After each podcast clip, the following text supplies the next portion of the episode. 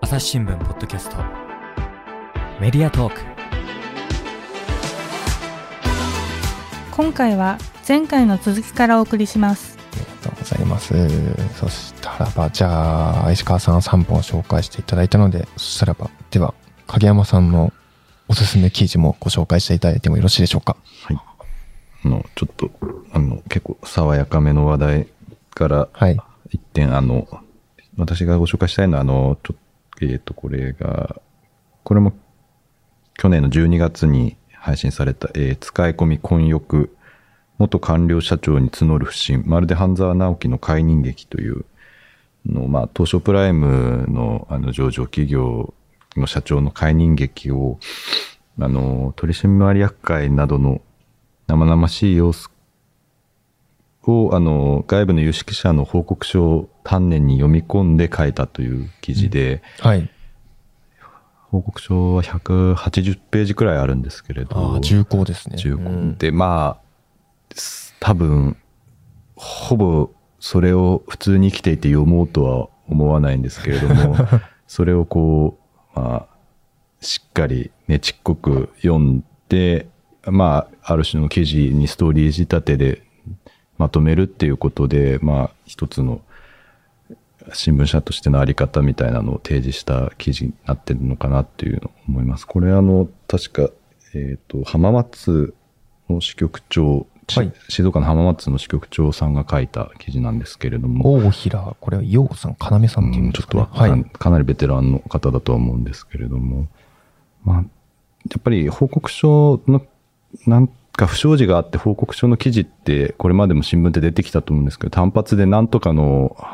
あの話で、こんな報告書が上がって何々が問題とされたみたいな部分だけ見ても、なかなか全容を把握するっていうのは難しいですし、そういった意味ではまあこういうふうに、あの一つの報告書ってかなりの時間をかけて、あの作られているので、まあそれを記者が読み解いてまとめるっていうのは結構これからいろんなところで使えるのかなと思いながら見ていました。あと最近、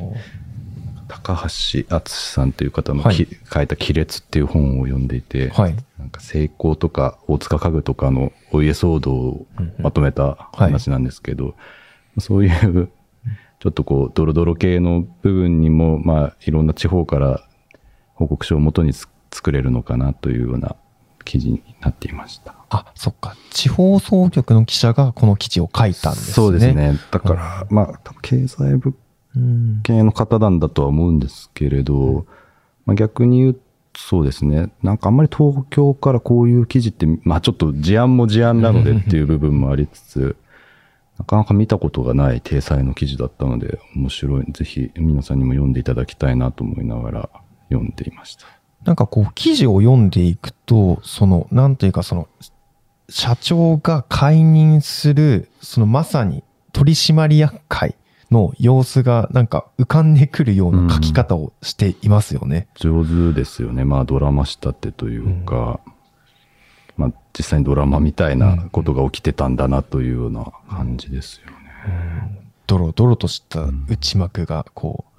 もちろんきっと報告書をもとに取材をしたと思うんですけれども、きっと多分取材、まあ取材の過程ちょっとよくわからないんですけども、その関係者の話を聞いたりだとかっても結構多分きっとしてらっしゃるんでしょうね。そうですね。プラスの部分もあって、まあ補足しつつ読みやすくしているという形だと思います。石川さん、この記事はご覧になったことあります？いや、今紹介されて、ちょはいっと、ちゃんと読んだの初めてなんですけど、これ鍵盤。これは、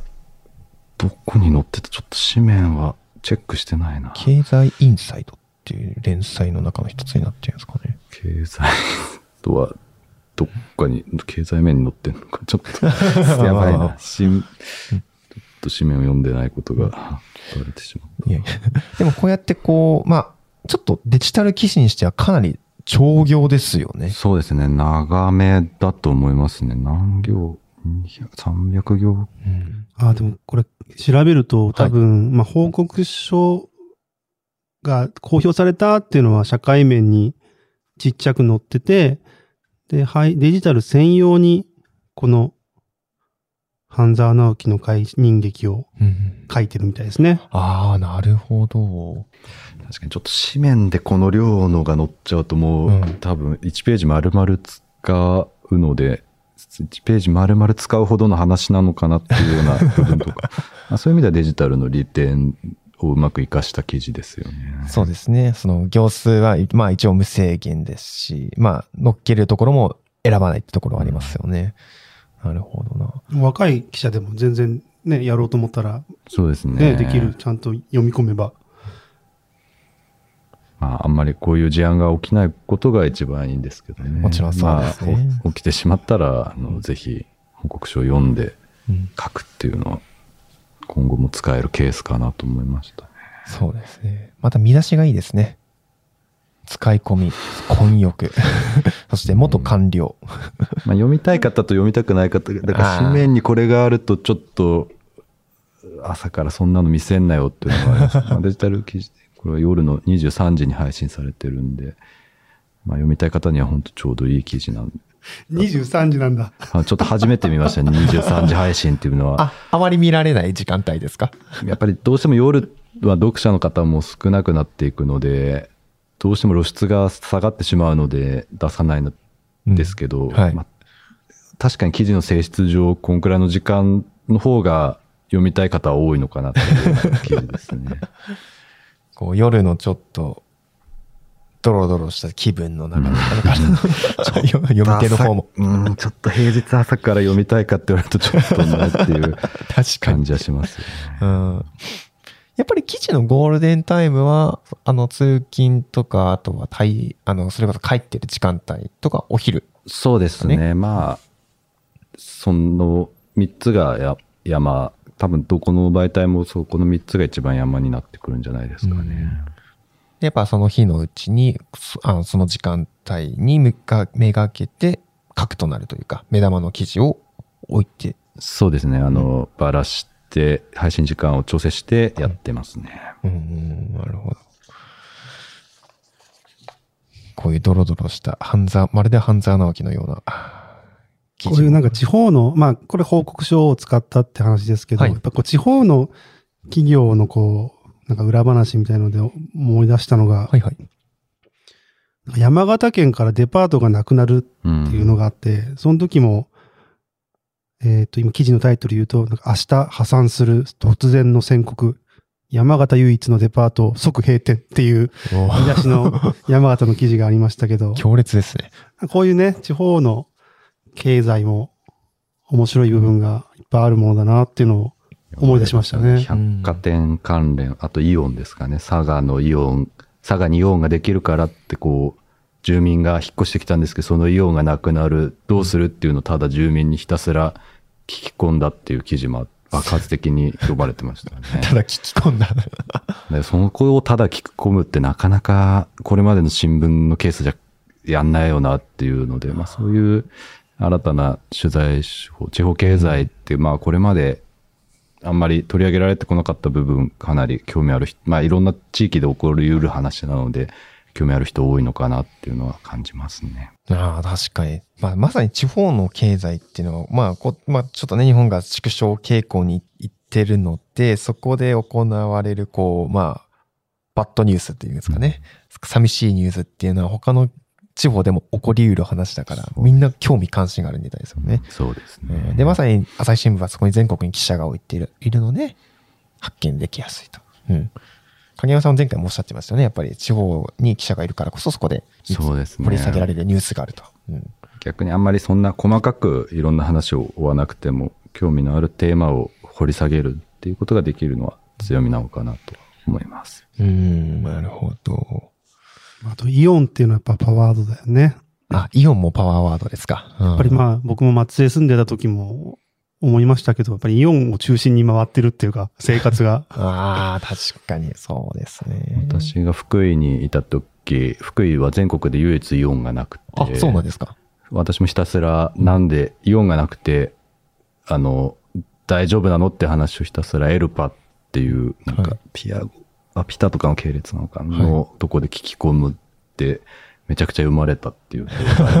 あ、や、同じことやったことあったんですね。ありましたね。ですぐ近くのお隣の石川県、1時間くらい行くと石川県にでっかいイオンモールができた。なんで福井には来ないんだみたいな。記事を、なんでを掘り下げずにどうなのっていう部分を掘り下げて、確か次の週くらい日経新聞が、なんで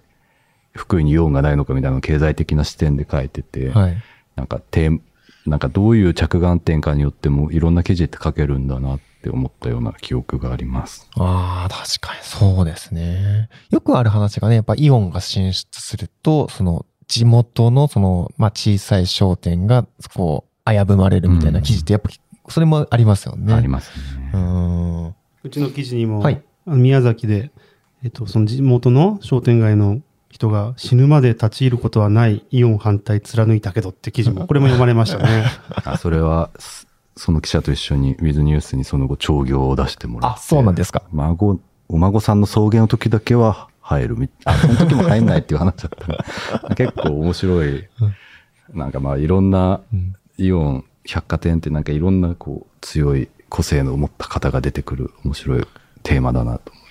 なるほどな。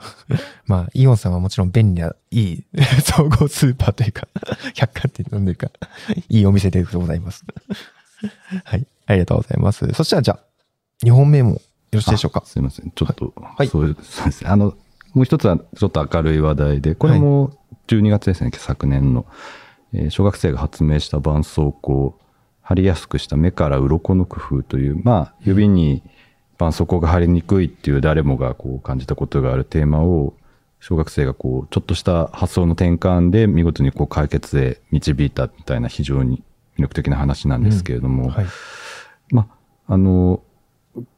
まあ、そこを取材しようと思った部分も面白いですし、あと、まあ、ちょっと、どうしてもこれ紙面でテキストだけで見るとなかなか説明が難しいので、そこをこう、うまく動画、デジタルっていう空間をうまく利用して動画で解説するみたいな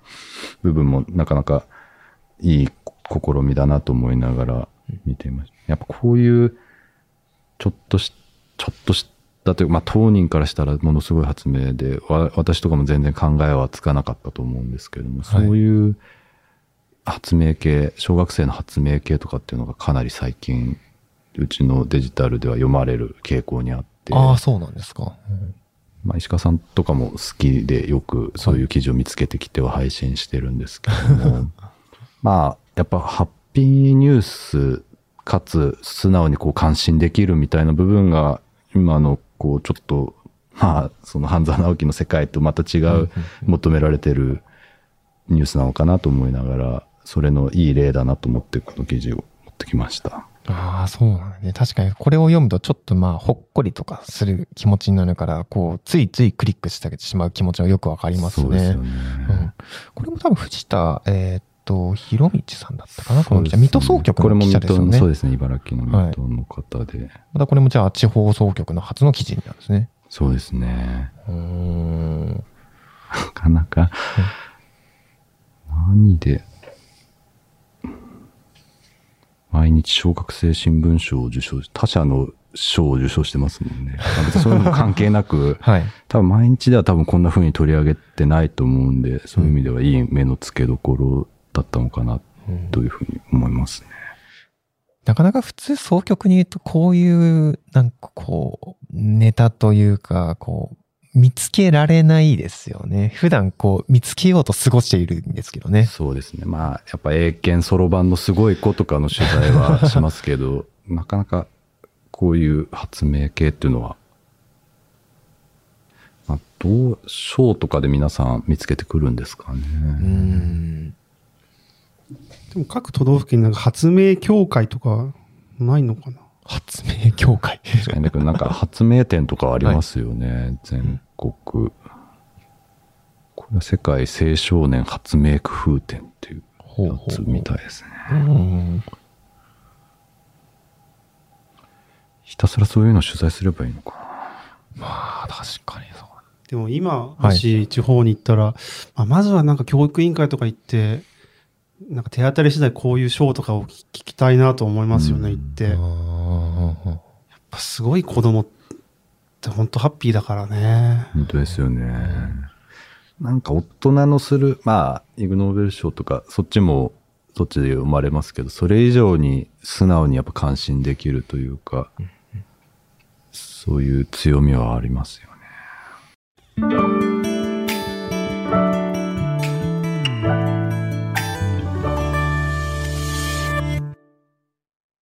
忙しい時でも大事なニュースはチェックしたい。それなら朝日新聞デジタルの紙面ビューアーとポッドキャストはどう？紙面なら見出しの大きさで大事なニュースが一目でわかるしポッドキャストは通勤中でもながら聞きできるよいつでも、どこでも。朝日新聞この記事の子もやっぱすごいですよね。その絆創膏を指に貼るのが難しいから、そのテープの片側の方にガーゼを寄せてしまえば、テープがひっつかないんだっていう。いや、気づきそうで気づかない。そうですよね。やんないですよね。まあ、なんとかなるから、いいかみたいな感じで多分、なーなーで済ましてきたところを、こう、疑問に思って、なんとかできないかみたいなので、やるっていうのが。なんかこういう記事を読むと、こう、今まで自分が当たり前だと思っていた価値観が、こう、ふっと疑われる感覚になって、ちょっと、まあ、また世界の見方が変わってくるいい記事ですよね。うんうん間違いないですね。でもやっぱ今確かにこうやって速報石でこう、デジタルで読まれる記事だとかネタだとかっていうのを見ていると、きっと記者になった時、また多分ネタの探しが、それこそさっき石川さんが言ったように変わるんでしょうね。いや、絶対変わると思いますよ。まあ、どれだけね、やんなきゃいけない仕事があるのかっていうのも難しいと思いますけど、はい。多少はこう、空いた時間の使い方で、発明協会とか行ってみた、うんあの、今調べたら発明協会あるっぽいんで、あ、ありましたか？うん。行ってみたりとかうんできるんじゃないかなとか。まあ、こね、親もね、あの、取り上げられて悪い気しないから、うん。いい取材先というか。テーマだと思いますけどね。まあ、こんなに拡散するとは思わなかったみたいなケースもあるんで、そこはちょっと注意が必要です、そうですね。うん。それこそ、お二方が昔記者やってた時はどうやってネタ探ししてたかって記憶ありますか？僕はもうなんか、それこそなんか地域のコミュニティ誌とかを読み漁ったりとか、あとはそれこそもう街歩いたりとかして、だからなんかもう古典的な、まあ、おお似たような感じですかね。うん私も歩いたり、あとはなんか自分、なんだろうな。あと歯医者に行ったら、あなた永久歯じゃなくて乳歯がまだありますねって言われて、なんでみたいな感じ。やっぱ自分ごとからはい。なぜを取材した方が、まあ書きやすいし読まれやすいみたいな感じは昔からありましたね。入、入試からさあ、、乳歯、乳歯入試から取材したんですか？乳歯を取材、なんで大人乳歯があるのか。まあ結構7人に1人くらいまだ乳歯、永久歯が存在しなくて乳歯があるみたいな方がいて、一生生えてこないんですよ。だから乳歯を大事にしなきゃ。私は今、うちの子供と同じ乳歯が生えてるんだなって思うと結構感慨深いものとかありますけどね。ああ、そうなんですよ。へえ。多分あと5年くらいで亡くなっちゃうとは思うんですけど。へえその入試の記事はどこに書いたの？これはウィズニュースですねうん。これたし、さすがに鍵盤、福井鍵盤にはちょっと何も関係なさすぎて、いや載せられなんじゃないかなさすがに。鍵盤ってやっぱどこかこう、剣に関係あることを書こう。そうですね。っていうねまあ、うんちょっと戸惑うんじゃないですかね。私の歯の写真とか見せられても、うーん、みたいな。確かに。石川さんなんか思いありますか？ネタいや探し。僕もまあ松江で言うと、なんか別の取材で、普段行かない市町村のどっか行った時に、ふとした瞬間にその地方、そのエリアのローカルルールというか、ローカル文化みたいなのをを見つけて、はい。むしろその、元、本当に取材に行った目的とは別のことにのめり込むみたいなことが結構例え、ば、なんか殺人事件の現場に行ったら、ちょうど夕暮れ時で、あの、小学校、小学校の児童が帰宅してるんですけど、はい。ランドセルじゃなくて黄色いリュックみたいなのをみんなつつけてて、なランバックだったかな？ランバックって呼ばれてるんですけど、それが、実はその地元の、その、何、学校用品？店さんが、なんかのきっかけでそれを導入して、そのエリア一帯に広まったとか、へえ。あとなんか高校野球で仲良くなった子に、なんか会いに行ったら、なんか運動体育祭かな？がやっがその開かれるみたいなこと。で話聞いたらそこは普通なんかクラス分けあの人あの高校とかだったら1年1組2年1組3年1組が同じ色とかだと思うんですけどその高校は東西南北でチームを分けるんですよ。東西南北？じゅ生徒の居住地別、あ だから3年間おずっと同じあ。うん北チームとか ひ引っ越しかない、引っ越さない限りそうそうですもんね。で、それがもうずーっと何十年も続いてるから、ある、あの、方角のチームはなんか、なぜか大根を持って踊るみたいな、なんかそういう文化がある体育祭が続いているとか、かそういう、ふとしたこう出会いで、ローカルルールに出会って取材するっていうのがありましたかね。まあ、それが楽しかったですねい。やーいや、面白いですよ。なんかワクワクしますね。そういう話聞くだけで。地区対抗戦みたいになってるんですね。そうそうそう。おーでもなんかお二方はそうか、昔からなんかそういう、これは面白い、バズるぞ、みたいな感覚というか、感性というか、アンテナも当たってたんですよね。まあ、バズるか、まあ、な何個かバズってみて初めて分かったみたいな感じだ、あれ、新聞社の上のやつで言ってる記事、全然バズん、自分の記事の方がバズるじゃんっていうので、いい気になって今に至ってる二人だと思うんですけど、そうなんですか？まあ、本筋の記者じゃないよね。まあ、イメージするようなね。うんまだどっちも必要な時代になってるのかなっては思いますけどね。本筋の記者だけだとちょっとそれ、うーんと思いながら。うん。まあ、た仮に私と石川さんみたいな記者ばっかでもそれはそれでうん大丈夫かなって思う部分もあるそれは回んないね。確かにそうです。まあ、こうなん織り交ぜてるのがいいし、朝デジっていうところの、まあ、だと思いますよね。いいところですよね。まあね、いろんな人がいるからと、うんこう、神羅万象がちゃんと扱えるというかね、真面目な記事だけでもつまんないしというような。そうですね。確かに。うんそんな中で、じゃあちょっと僕、最後に僕がちょっと気になった記事を持ってきたんで、その中でも確か神羅万象、たくさんいろんな人がいるなっていう人が書いた記事なんですけれども、これは、えっ、とね、連載なんですけれども、55歳の逃げ恥体験、無給で働いた1年っていう連載の記事なんですけれども、えっ、と、まあ、第1回目の見出しが、俺って役に立っていない。東京から逃げ出そう。55歳の決断っていう記事なんですけれども。これ2022年12月の12日に配信された記事なんですけれども、あの、浜田、浜田陽太郎記者という方が、えっ、と、記事によると、現在56歳、アラカンの一記者って書いてあるんですけど、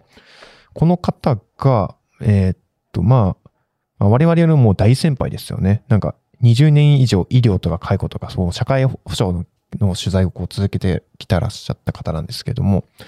その方がなんかやっぱコロナ禍になって、こうなんかちょっと気分が落ち込んでしまったことがあったと。で、なんか医療の取材をしていた経験から、あの、気分が落ち込んだ時には、やっぱ予防的に、こう、早く治療とか対処するのが大事だっていうふうなことを知っていたと。なので、ちょっとこれはやばい。じゃあ、ちょっと、一回休憩しようっていうふうなことを思い立ったそうで、で、朝日新聞の社内制度で自己充実給食って言ってるのがありまして、で、まあ、留学だとか、まあ、あまあ、大学院に行くだとか、いろんな自己検査に使える、まあ、それで休職することができる制度なんですけど、まあ、それを使って、あの、大分県の、あの、医療法人かな？医療法人に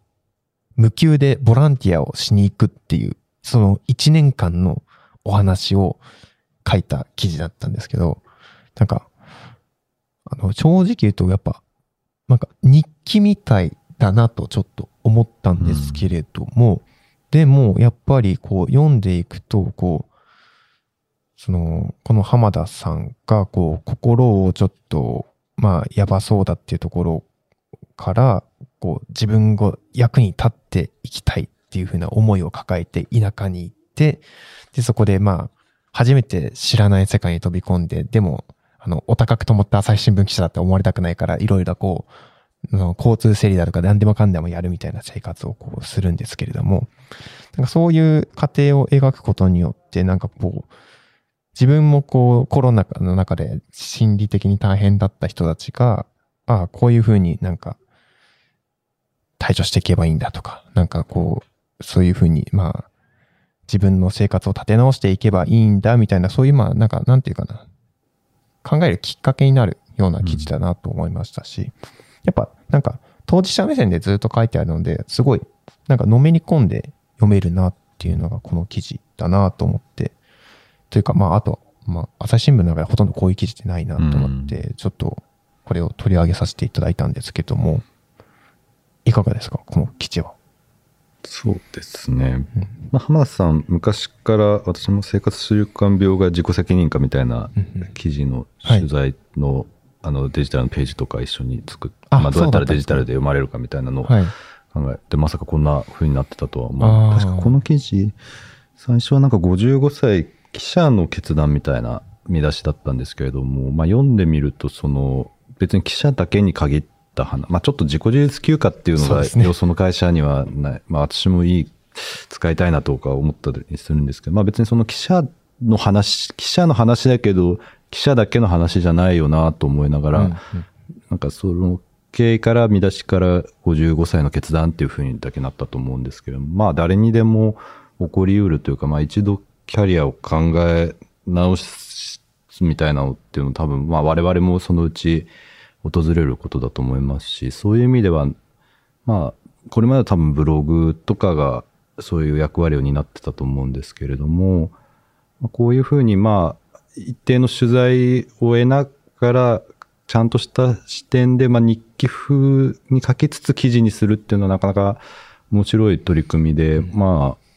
結構記者も記者でいろいろ悩むとこってあると思うんでそれってこれからもいろんな場面で書書いていけるんじゃないかなっていうふうにあの私は思いました。ああ、そうですね。石川さんはいかがですか？まあ、確かに体験談こうに勝てるものはないみたいなところもありつつ、でも体験談だけだとね、完全な主観なので、そうですね。そこにこう客観を持たせられるっていうのはある意味記者の強みというか、ところをミックスさせたのかなっていう気がしますよね。確かに。この浜田さんはこう、ちょっとあの自己充実休暇取ろうって言ってこう、新生活を始めて、どのタイミングで書こうかなと思ったのかなっていうのはすごい気になりましたけどね。確かに。そうですね。社内のリポートになんか結構葛藤したみたいな話とか書いてあったんで、なんか浜田さん呼んだらいいような気がしますね、稲間くんが。ああ、そうですね。確かにこのポッドキャストに来てお話しいただくのもいいかもしれないですね。うん。そういろんな働き方というか生活の仕方っていうのが SDGs みたいなところも通ずるところもありますもんね。なるほど。確か、あとあれですね、最後に妻の一言ってあるのがいいんですよね、そうですね。ちゃんと抑えてるというか、はいまあ、独りよがりにならず、ちょっと辛辣なこととかも書いてあったりして。僕。身内だからこそ言える。うん確かに先ほど言った、か石川さんが言った、この客観視をちょっとここでもたらしてくれてるなって感じしますよね。はい。というふうな感じで記事紹介していったんですけれども、あとちょっと、せっかくなのでちょっとお二人にちょっと聞きたいことが 答えられればいいんで。最近その、あの、ツイッター社がモーメントをやめたじゃないですか。まあまあ、モーメントがまあ人為的になってたとかなんかいろいろ揉めた話もあったんですけれども、朝日新聞としてもやっぱそのモーメントをまあ速報先で作ったりとかしていたんですけれども、あれの効果と、それからまあ辞めた後の影響とかってなんか感じるとことかありましたか？そうですね。まあ、あの、モーメント自体の作成は各媒体ごとでできたので、そういう意味では、あの、読んでもらいたいテーマを、まあ、古い記事からも合わせてまとめることができるっていう意味では、かなり活用させてもらっていて、はい。まあ、結構そこからの流入っていうのも、まあ、それなりの数字があったんですけれども、まあ、幸幸いというか、あの、そんなにモーメントに依存してたわけではないので、そんなになくなったからといって影響があったっていうのはない。反面、その、あるテーマごとに見てもらうっていうような風に使えるえプラットフォームがちょっと一つなくなったっていう部分の悲しさみたいな部分はありますね。ああ、確かに。あれは逆、その、短い言葉と写真、まあ動画とかを組み合わせて、で、またこちらの伝えたい表現方法をするっていうの一つのツールでしたもんね。そうですね。うんこんな古いけどこんないい記事あったんだみたいなのを発見する、なかなか朝デジのサイトから探し出すっていうのはなかなか難しいので、それってまあ、編集者としてはこう、古い記事も掘り起こせるっていう意味では良かったんですけれどもね。あとあれですよね、その、その、そのその記事を引用なんかしている、その朝日新聞の記者だとかの、なんかコメントなんかもまたね、そ一つの表現だったので、あれもちょっと見てもらう機会にななっていましたよね。うん。そうですね。うん、なるほど。あと最近は、あの、えっ、と、まあ、速報石が、これまでは速報石が見出しだったりとかたくさんつけていたんですけれども、会社の中でその出向部配信、いわゆる、まあ、社会部、暮らし報、暮らし、何でしたっけ？名前変わっちゃったか。うん文化暮らし報道部とか。よく名前変わる。何だったかな。だからそのまあ、記事が、記者、記者がこう、見出しをつけたりとかするっていうのが、まあ大体こう、会社の中でたくさん増えてきていると思うんですけれども、まあ、あと、何ですかね、見出しのな質だとか、まあ逆に言うと、まあ思い入れのある見出しがつけられて良くなっただとか、なんか変化ありましたか？最近は。変化というか、まあ、もし自分がライターで、まあ、思い入れがある記事を配信するっていう時に自分が見出しつけれるっていうのは、まあ、いいことだと思うし、まあ、うん。はい。そもそもね、あの、ちゃんと見出しを意識した取材っていうことも、これまでもね、紙面の見出しを考えて取材するとよいいよっていうことも言われてたっていうところも含めていいなとはうん思いますよね。うん。はい。うん。まあ、ただ、あの、速報石、今私がいる速報石的に言うと、まあ、多くが出稿部配信になったので、まあ、自分が見出しつける本数はまあ確実に減りましたね。うん。で、まあ、これまでは、まあ、配信、ね、出稿部配信が増えると、あの、ほとんど全ての記事を配信していることになるんですけど、まあ、はい。昔は、あの、配信するかしないかっていう取捨選択もあって、そうすると、こう、いかにこう自分がいっぱい記事読んで、これは面白いから配信しようっていう、その自分がこう、記事を見つけ出して、見出しつけて配信っていう、そういう作業っていうのが、まあ、今はまあなくなってきてでもまあ私はその見つけてくるみたいなところが楽しかったんで、そこはちょっと寂しいかな、ところはあるかなっていう感じです。そうか。まあ、逆、そうか。皆さんが、こう、面白い記事どれだろうっていう感覚が、こう、研ぎ澄まされてきたというか、まあ、そういう感覚で記事も書いたりとか、どれをデジタルに配信しようかみたいなのを、すべての記者がやるようになったので、なかなか速報先だけそれ、こうやってるわけじゃないので、その、ピックアップする量が減ってしまって寂しいってことですね。はい、私だけの感覚かもしれませんが。まあ、会社全体としたら、まあ、望ましい方向ですか、影山さん。まあそうですね。うんまあ見出し、構成も合わせて取材者が考えられるっていう意味では、まあそれにぴったりはまって、めきめきと上手な見出し、あの取材の書き方とかをさされてる方もいる一方で、まあ、義務でやってる方っていうのはまあ、ね、うんそれはうん下手だなって思う時もそれはもちろんありますし、まあ本当に人による、まあだから逆に言うと差は広がっていっちゃうのかなっていう部分はあると思いますね。上手に活用する方と、はい。うんまあそれ以外の方、まあそれはそれでいいのかなとは思ってますけれども。まあそうですね。ちょっと寂しい部分もある一方で、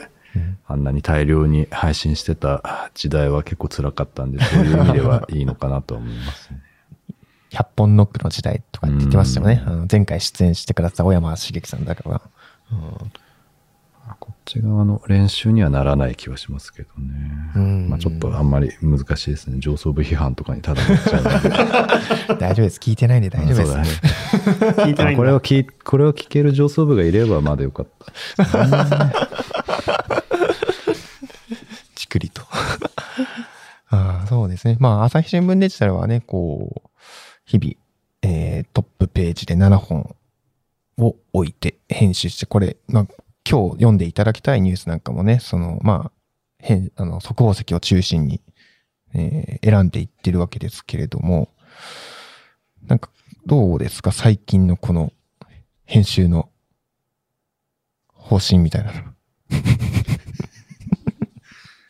編集の方針？まあやっぱあれですか？トップには一番読んでいただきたい記事を置いて。まあ、それもあるし、うんえー生ニュース、うん。はい。まあ、読まれないけど、大事な生ニュースみたいなことは、ちゃんと目立つ位置に置いて、まあ、それ、たとえクリックされなくても、うちの本朝日新聞のサイト来た人が、あ、今こんなこと起きてるんだってちゃんと一目でわかるっていう、そこも大切にしながら、はいそのバランスっていうところですかね。うん、そうですね。読んでいただきたいニュースと読むべきニュースなのかな。まあ、その並べるっていうところに、やっぱ編集権というか、編集の、まあ、醍醐味みたいな大切なところがあるって感じですかね。うん。わかりました。では、えー、じゃあ本日は、コンテンツ編成本部より、えー、影山亮さん、そして石川達也さんにお越しいただきました。お二方、ありがとうございました。ありがとうございました。ありがとうございました。朝日新聞ポッドキャストメディアトークはい、本日はコンテンツ編成本部より影山影山亮さん、そしてえー石川達也さんにお越しいただきました。えーと、それでは、石川さん、最後に告知か何かありますでしょうか？あの告知すること全くないんですけど、まあ、あの読んでほしい記事をちょっと最後紹介しようかなと思って、はい。あの2021年の秋に配信した連載で「あの娘たちへ2冊の大好きノート」っていう連載、うんうん。まあ、これあの双子の女の子を持つお母さんが、まあ、癌で亡くな若く亡くなった。でその娘たちに,、まあ、に伝えたい思いなんかを書いたノート大好きノートっていうのを送った死後にこう読んだみたいなそういう連載でこの、まあ、配信に携わったんですねはい。でまあ僕もあの3歳の子供いるんですけどその最初読んでるうちに2回ぐらい泣いまあ、あの子供のことを思って泣いてしまったような記事なんです。うん。で、まあ、思い入れ持ってあの配信しました。で、去年2022年の12月にこの、えー、と記事をまとめた本が出版されたみたいで、で、それをきっかけにまたこの配信した記事っていうのがまた結構注目されたんですよね。で、なんかそれを見てて、なんだろうな、まあ、配信する直後っていうのはもちろん注目は集めやすいですけど、はいそういう記事だけじゃなくて、まあ、いつ読んでも考えさせてくれる記事っていうのはたくさんあってなんかそういう記事ねいっぱいあるのでこうどうやって読者の方に過去にもこんな記事があったんだよっていうのを伝えられたらいいのかなとかって考えた連載で、はいまあ、ぜひ読んでほしいなっていうふうに思いましたね。はい、ありがとうございます。えっ、と、この記事の、えーリンクは概要欄に貼っておきますので、ぜひそちらも、えーご覧ください。二方のありがとうございました。